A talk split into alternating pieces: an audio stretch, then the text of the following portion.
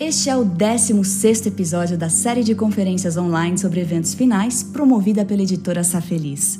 Nosso tema é o temido Armagedon, o conflito de alcance mundial descrito no Apocalipse que acontece na abertura do sexto selo. Há muita dúvida e confusão acerca desse assunto.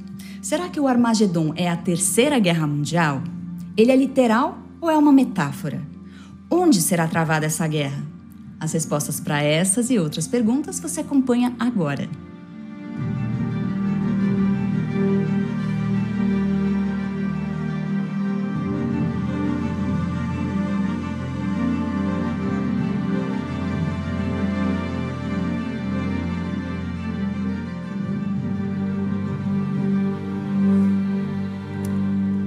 Quando o assunto é o fim do mundo, basta apenas uma palavra para transmitir a ideia do fim do fim: Armagedon. Mas a palavra Armagedon ganhou outros domínios e virou nome de filme, título de livro, tema de música, jogo de computador, nome de tênis, suplemento de academia e até bebida alcoólica. Mas o que é o Armagedon na Bíblia? Para responder nossas perguntas, tenho o privilégio de conversar com o pastor Doug Batchelor, que é teólogo, evangelista internacional, orador e presidente do ministério Amazing Facts. Obrigado por estar conosco, pastor. Pastor Batchelor, com tantos usos do termo Armagedon, o que sobra de significado para o Armagedon bíblico? O que é Armagedon na Bíblia?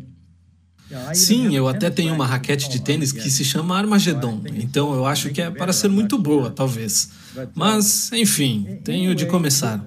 Deixe-me ler o verso que cria o contexto, porque essa palavra aparece apenas uma vez em toda a Bíblia e em nenhum outro lugar na língua grega. Então há algum mistério sobre isso. Mas vamos ler. E o verso fala sobre o momento em que as sete taças da ira de Deus estão sendo derramadas. É o que chamaríamos de sexta taça ou praga. E começa em Apocalipse, capítulo 16, verso 12. E o sexto anjo derramou a sua taça sobre o grande rio Eufrates, e secaram-se as suas águas para que fosse preparado o caminho para os reis que vêm do Oriente. Então vi saírem da boca do dragão, da boca da besta e da boca do falso profeta três espíritos imundos, semelhantes a rãs. São espíritos de demônios que realizam sinais miraculosos. Eles vão aos reis da terra e de todo o mundo a fim de reuni-los para a batalha do grande dia do Deus Todo-Poderoso. Esse é um dos poucos lugares aqui. Daí você vê letra vermelha em sua Bíblia. Há essa marcação. Jesus então fala: Eis que venho como ladrão. Feliz aquele que permanece vigilante e conserva consigo as suas vestes, para que não ande nu e não seja vista a sua vergonha. Então ele retoma o discurso. Então os três espíritos os reuniram no lugar que em hebraico se chama Armagedon. E esse é o fim da sexta praga. É a reunião para essa grande batalha, uma batalha culminante na história. Fala sobre as características de uma besta, do dragão, do falso profeta. Fala sobre um lugar do Megido. Har significa Monte D. E Megido era um lugar em Israel onde ocorreram grandes batalhas. E então menciona o rio Eufrates, que não é perto de Megido. Dessa forma, há um mistério aqui. Mas é assim que ocorre na Bíblia durante o tempo da sexta praga. E devo mencionar que durante a sétima praga, Jesus vem. Isso então nos dá o contexto na história em que isso acontece. E quando isso vai acontecer? Sim, bem, isso nos mostra um tempo, mas parece que o Armagedon começa muito próximo ao momento em que a porta da graça se fecha. Isso significa que os salvos estão salvos e os perdidos estão perdidos, e as sete últimas pragas são derramadas. Em seguida, temos o capítulo 16 de Apocalipse. Quando vamos para os capítulos 18 e 19, lemos sobre Babilônia, a queda de Babilônia e essa grande batalha em que Jesus vem montado em um cavalo branco, e então vemos o desenrolar da batalha. Mas há muitos simbolismos no Apocalipse, por isso temos de ter cuidado para não confundir o literal com o simbólico. E o Armagedon, ele é literal ou simbólico? Bem, não sei se nossos amigos que vivem na América Central e na América do Sul conhecem algumas histórias norte-americanas, mas havia um famoso general chamado Douglas MacArthur. Ele foi um dos principais generais na Segunda Guerra Mundial. O meu nome é em homenagem a ele. Na Segunda Guerra Mundial, ele fez um famoso discurso no qual disse que há tanta morte, 60 milhões de pessoas morreram na Segunda Guerra Mundial, há tanta morte e carnificina. Ele disse: se não encontrarmos uma maneira mais justa de resolver nossas diferenças, estou parafraseando, o Armagedon estará à nossa porta. Quando esse famoso general comparou a palavra Armagedon com a Segunda Guerra Mundial, todo mundo começou a pensar que o Armagedon seria a Terceira Guerra Mundial. E eles citavam MacArthur e diziam: Bem, teremos a Batalha do Armagedon e teremos uma Terceira Guerra Mundial se não aprendermos a conviver bem. Então acho que o Papa Francisco fez uma alusão a isso, dizendo que estamos à beira de uma Terceira Guerra Mundial, mas pode ser que seja uma guerra cibernética. Bem, tem havido muita confusão. E eu fiz algumas viagens, eu fui a Israel três vezes e uma vez fui com um grupo de ministros de diferentes denominações. Era uma viagem muito econômica. E pensei bem, será muito bom. Mas conforme passeávamos de um local para o outro, diferentes ministros de diferentes igrejas fariam os devocionais uns para os outros, todos de diferentes denominações, muitas delas carismáticas.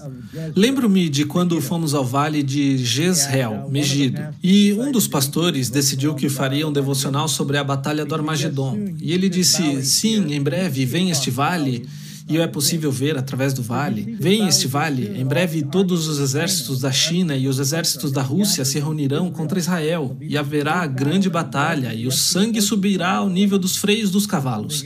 E fiquei pensando, não, a batalha do Armagedon não tem a ver com isso. Não será uma batalha entre nações e exércitos da terra. Não é uma batalha política. O Armagedon tem a ver com o que vemos em Apocalipse, fim do capítulo 12, no verso 17. O dragão irou-se contra a mulher e saiu para guerrear contra o restante da sua descendência. Há uma batalha. Guerrear contra o restante da sua descendência, os filhos, os descendentes, o povo nos últimos dias. E essa mulher é a igreja de Deus, os crentes. E essa é a guerra do diabo contra o povo de Deus nos últimos dias. E então, no apogeu, vemos Jesus cavalgando triunfantemente para resgatá-la no capítulo 19. E a batalha final acontece quando Satanás, logo após a ressurreição, lança Gog e Magog contra o povo de Deus e fogo cai. Portanto, há várias batalhas na Batalha do Armagedon. E é uma batalha que acontecerá pouco antes da vinda de Cristo, outra com sua vinda para entregar seu povo, e a batalha final, quando Satanás atacará a cidade de Deus, o povo de Deus após o milênio. Sendo assim, tenha em mente, quando ler o Apocalipse, que esse livro fala de um dragão, de mulheres, de rãs. Jesus é retratado com uma espada saindo de sua boca em sua vinda. Ora, ele não terá literalmente uma espada. A principal arma que vence a batalha é a palavra de Deus. A Bíblia nos diz que são esses símbolos. Se lermos Hebreus capítulo 4, está dizendo: Pois a palavra de Deus é eficaz e mais afiada do que qualquer espada de dois gumes. E no capítulo 6 de Efésios diz que vestimos a armadura de Deus e a espada do Espírito, que é a palavra de Deus. Sendo assim, não temos de adivinhar. Quando lemos sobre esses três espíritos imundos que saem para enganar os reis da terra, o segredo para entender o Apocalipse é olhar as outras histórias da Bíblia.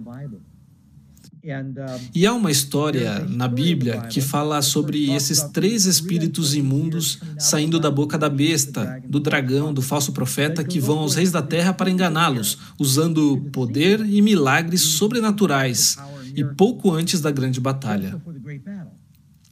Isso leva nossa mente de volta a uma grande batalha que encontramos no fim de 1 Samuel entre os israelitas e os filisteus, quando o rei Saul consulta um espírito maligno. Por causa dessa consulta, ele é enganado e se autodestrói na batalha. Ele acaba tirando a própria vida e cai sobre sua espada, e eles perdem aquela batalha. E muitas falsas religiões e pessoas não convertidas serão enganadas. E é por isso que Jesus disse que nos últimos dias haverá muitos falsos profetas, muitos falsos cristos. Tenha cuidado que ninguém o engane. Jesus disse que, se fosse possível, até mesmo os próprios eleitos seriam enganados. Por isso temos de tomar cuidado para não ouvir esses falsos profetas e as falsas vozes nos últimos dias, que ensinam coisas diferentes da palavra de Deus. Haverá muitas coisas do Espiritismo entre os professos cristãos, e eles acreditarão que estão conversando com os mortos. Nós sabemos pela Bíblia que eles não sabem de nada, eles não se comunicam com os vivos. O diabo personificará os mortos, assim como ele fez com o rei Saul, e enganou e criou desânimo e decepção. Portanto, eles não estão preparados para isso. E há uma outra história na Bíblia que é a chave para a palavra Armagedon. A palavra Armagedon, como eu disse, é uma palavra um pouco misteriosa. Acredita-se que ela venha da palavra Har, que significa Monte Megido.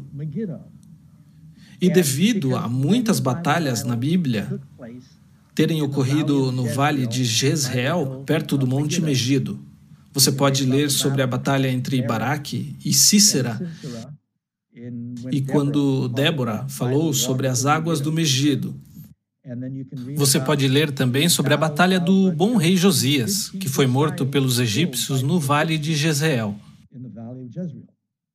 Você pode ler ainda quando o Espírito Santo desceu no Monte Carmelo, não muito longe do vale. Você pode avistar o vale de Jezreel. Essa batalha aconteceu entre os profetas de Baal, os verdadeiros e os falsos profetas. E um dos mais interessantes é Gideão, com 300 homens, um número reduzido como o povo de Deus nos últimos dias. E Deus fala com ele. Bem, aqui está o ponto central. E Robert Moffat, em sua tradução da Bíblia, diz que Armagedon é tirado de uma frase que está no capítulo 6 de Juízes, que diz: O Senhor disse a Gideão. No hebraico está escrito Harma Gideão. Harma Gideão. Ou seja, Deus, Jeová, falou com Gideão. Essa palavra é muito parecida com a de Apocalipse. Percebe-se que no Apocalipse ela está escrita na língua hebraica e nos conta sobre essa batalha que Gideão lutou. E o nome Gideão significa derrubador de árvores, alguém que derruba grandes árvores, um lenhador. E como Gideão, pela confiança no Senhor, e tendo a luz, a Bíblia diz que ele tinha cântaros cheios de lâmpadas, e eles tinham a espada, a trombeta, e venceram um tríplice inimigo. Lembro-me do que está escrito em Apocalipse: a besta, o dragão e os falsos profetas. Um tríplice inimigo. Gideão superou aquele triplo inimigo com a luz da palavra de Deus, com os cântaros, as trombetas, as espadas. Todos estes são símbolos da palavra de Deus. A espada, a trombeta, está escrito: levante a voz como uma trombeta, e a Bíblia é como uma lâmpada para os meus pés e uma luz para o meu caminho. E apenas tocando a trombeta e gritando, seus inimigos se voltam contra si mesmos. Os midianitas, os amalequitas e o povo do Oriente, um antigo tríplice inimigo. Eles são todos destruídos, assim como vemos em Apocalipse, em que o povo de Deus derrota a besta, o dragão e o falso profeta pela palavra de Deus. E como a gente se prepara para enfrentar o inimigo nessa batalha? Porque só um louco vai para a guerra sem treinamento e sem instrumentos de batalha. Não é verdade? Deus não pede a seu povo para sair e comprar metralhadoras ou artilharias para lutar contra o diabo.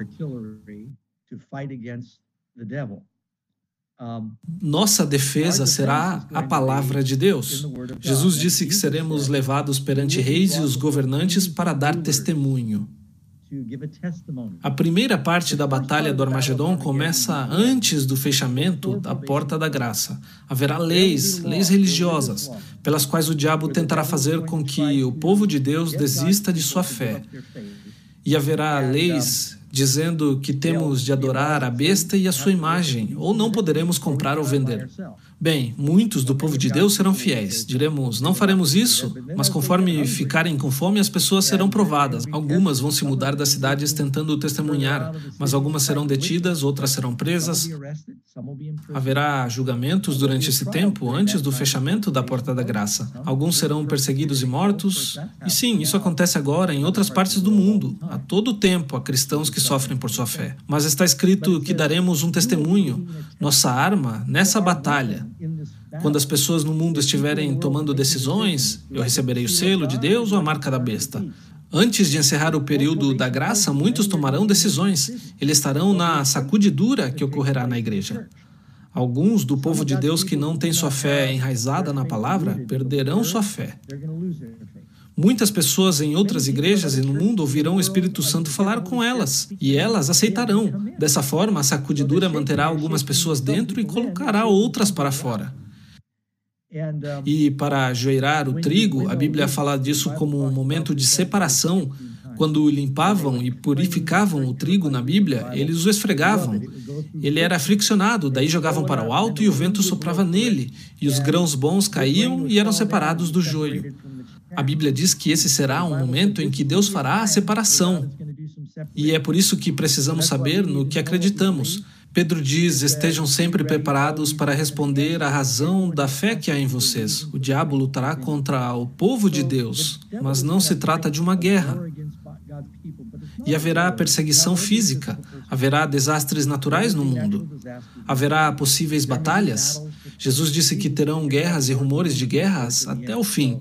Mas essa não é a batalha do Armagedon. Haverá disputas políticas, haverá pessoas comprando terras, casando-se, construindo, e no fim, Jesus disse que será como foi em Sodoma, será como foi na época de Noé. A vida continuará normalmente até o fechamento da porta da graça. As pessoas não devem pensar que o céu estará vermelho e que haverá letras no céu dizendo: Ok, o tempo da graça terminará em seis dias. A vida continuará como está. E é por isso que ele disse: O filho do homem virá numa hora em que vocês menos esperam. Mas o que veremos acontecer no mundo é uma grande perseguição por causa da nossa fé. Teremos de saber como defender nossa fé e permanecer firmes em nossas crenças. É sempre bom lembrar, né, pastor, que no livro do Apocalipse o personagem central é Jesus. Muitas vezes a gente se concentra nos selos, no decreto de morte, no Armagedon, mas esquece que a revelação é sobre Jesus. Então, que faceta de Jesus podemos conhecer através desse assunto do Armagedon? Quando o sexto anjo derrama sua taça, isso está em Apocalipse 16, 12, o sexto anjo derramou sua taça sobre o grande rio Eufrates e secaram-se as águas para que fosse preparado o caminho para os reis que vêm do Oriente. Está falando sobre uma libertação, e aquele rei que vem do Oriente nos lembra de que o sol da justiça surge do Oriente. Está falando sobre a vinda de Cristo, porque sempre se entendeu que o Messias traria libertação. A Babilônia antiga era protegida pelo rio Eufrates. O Eufrates era a fonte da vida, do poder de Babilônia e ele passava sob os muros. O rei Nabucodonosor construiu aqueles lindos jardins suspensos.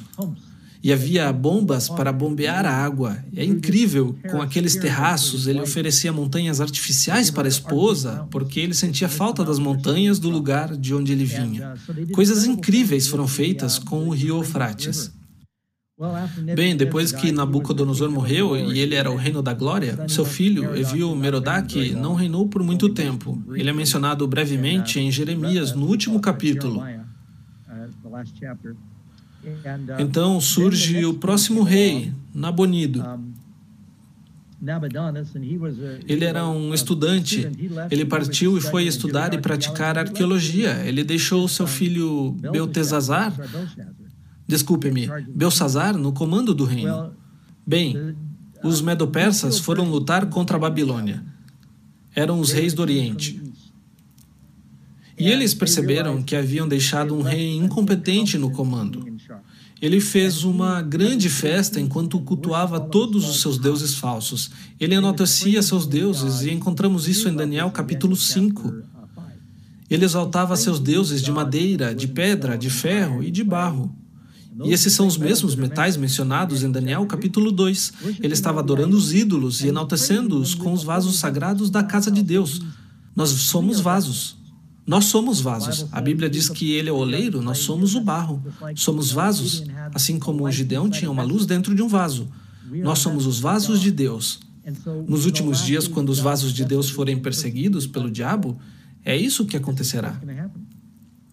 Os medo-persas, Dario e Ciro, eram os reis do Oriente.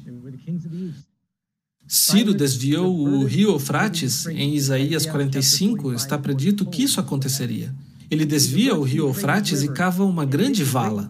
Todos os soldados se empenharam em cavar uma vala grande o suficiente para desviar um rio para o leito de um lago seco. Ele desobstruiu a barragem e, de repente, o rio para de correr para a Babilônia. O rio Eufrates secou para abrir caminho para os reis do Oriente. E quando a água parou de correr sob os muros da Babilônia, o nível da água baixou tanto que o exército persa conseguiu passar por baixo durante a noite, enquanto a cidade fazia uma festa com muita bebida. Eles abriram as portas que tinham sido deixadas sem vigilância e conquistaram a cidade em uma noite. E Daniel predisse que isso aconteceria. Então, quando lemos no Apocalipse que o rio Eufrates secará, tem a ver com esse fato histórico, em que um caminho foi aberto para os reis do Oriente, os medos e os persas deixam o povo de Deus voltar à terra prometida. Jesus, o Pai e o Filho. A Bíblia diz que Cristo virá na glória do Pai, eles virão no Espírito de Deus. Claro, Deus, o Pai, envia Jesus, mas é o símbolo dos reis do Oriente vindo para libertar o povo de Deus e assim possamos ir para a Nova Jerusalém. Portanto, há uma analogia a partir da história do Antigo Testamento e de Deus libertando o seu povo nos últimos dias. E o que Deus está tentando nos ensinar com a mensagem acerca do Armagedon? Essa é uma ótima pergunta. Acho que devemos ter a fé de Davi quando enfrentou Golias. Ele disse: Você vem contra mim com espada, com lança e com dardo, mas eu vou contra você em nome do Senhor dos Exércitos.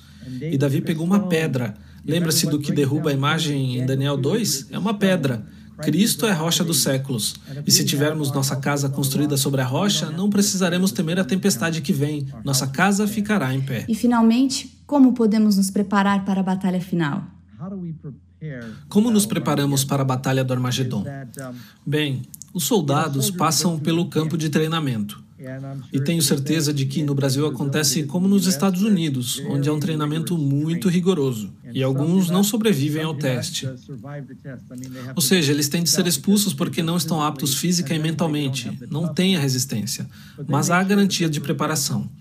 E isso ocorre nas pequenas batalhas da vida, nas provações. Pedro disse: Não se surpreendam com o fogo que surge entre vocês para os provar. Deus está preparando nossa fé agora. Davi estava preparado para lutar contra Golias porque ele disse: Tenho praticado com minha funda há anos.